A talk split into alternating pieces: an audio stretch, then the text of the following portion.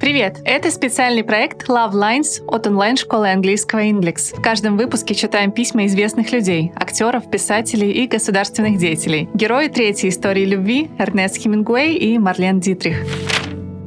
Эрнест Хемингуэй – один из самых влиятельных романистов прошлого века. Родился в США в 1899 году. В 20-е годы жил в Париже, став частью того, что он называл потерянным поколением иммигрантов. В 1953 году получил Пулитцеровскую премию за роман «Старик и море», а в 1954 уже Нобелевскую премию по литературе. Хемингуэй славился любовью к выпивке и женщинам, страдал от депрессии и был женат четыре раза. Марлен Дитрих родилась в Берлине в 1901 году. Ей было чуть за 20, когда она снялась в фильмах «Распутная императрица» и «Шанхайский экспресс». После этих картин Марлен стали называть «роковой женщиной». В 30-е Дитрих не приняла нацистский режим и уехала в Голливуд, за что на родине ее какое-то время считали предательницей. И вот такие разные Эрнест и Марлен встретились, полюбили друг друга, но по-настоящему вместе так никогда и не были. Все чувства вкладывали в письма. Пара познакомилась на борту морского лайнера, который шел в Америку. Хемингуэй возвращался домой после сафари в Восточной Африке, а Дитрих — в Голливуд от немецких родственников, которых навещала в Германии. What do you really want to do for a life work? Break everybody's heart for a dime? You could always break mine for a nickel, and I'd bring the nickel. Чем ты действительно хочешь заниматься всю жизнь? Разбивать всем сердца за 10 центов? Ты всегда можешь разбить мое за 5, и я бы принес эти 5 центов. Словом dime в Америке называют монету стоимостью в 10 центов, а nickel — пятицентовую. Давайте послушаем, как еще Хемингуэй делал комплименты Дитрих. You are getting so beautiful, they will have to make passport pictures of you nine feet tall.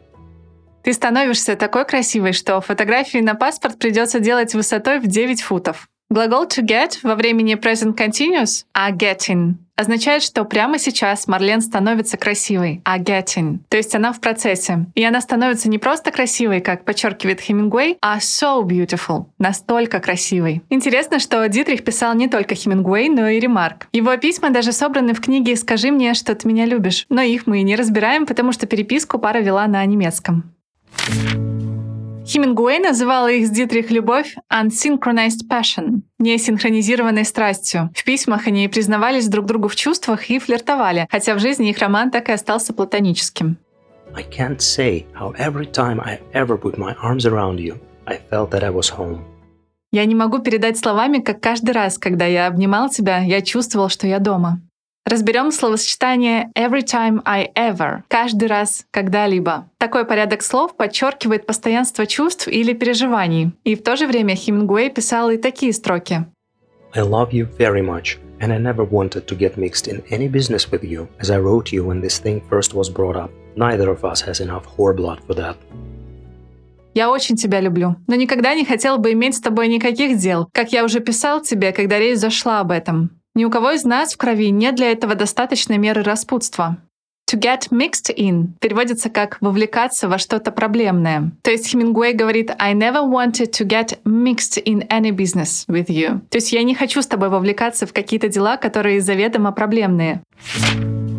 Эрнест и Марлен писали друг другу о семьях и работе, делились идеями и даже фантазиями. Например, обсуждали, как однажды откроют ночной клуб, в котором Дитрих будет певицей, а Хемингуэй — вышибалой. Иногда переписка затихала, но совсем ненадолго. Dearest Marlene, I always love you and admire you, and I have all sorts of mixed up feelings about you. Please know that I love you always and forget you sometimes, as I forget my heartbeats, but it beats always. Дорогая Марлен, я всегда люблю тебя, восхищаюсь тобой и испытываю к тебе самые разные смешанные чувства. Пожалуйста, знай, что я люблю тебя всегда. И иногда забываю тебя, как забываю о том, что мое сердце бьется, но оно бьется всегда.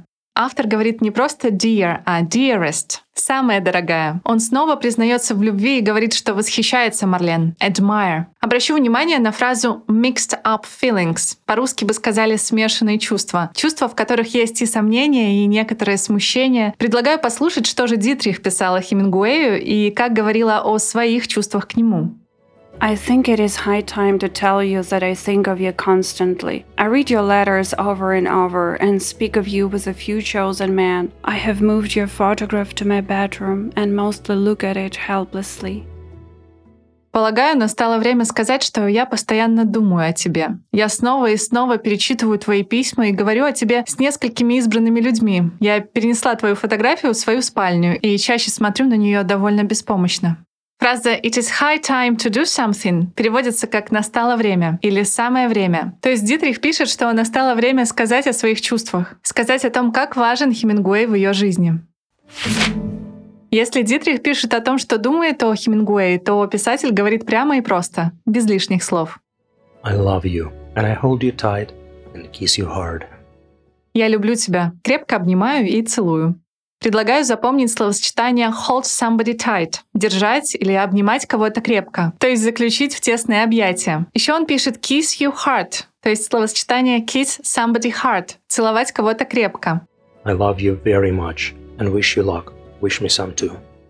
Я очень люблю тебя и желаю тебе удачи. Пожелай немного и мне. Здесь автор тоже выражает свою любовь простыми словами и говорит «Wish you luck» — «Желаю тебе удачи». «Wish me some too» — «Пожелай мне немного тоже».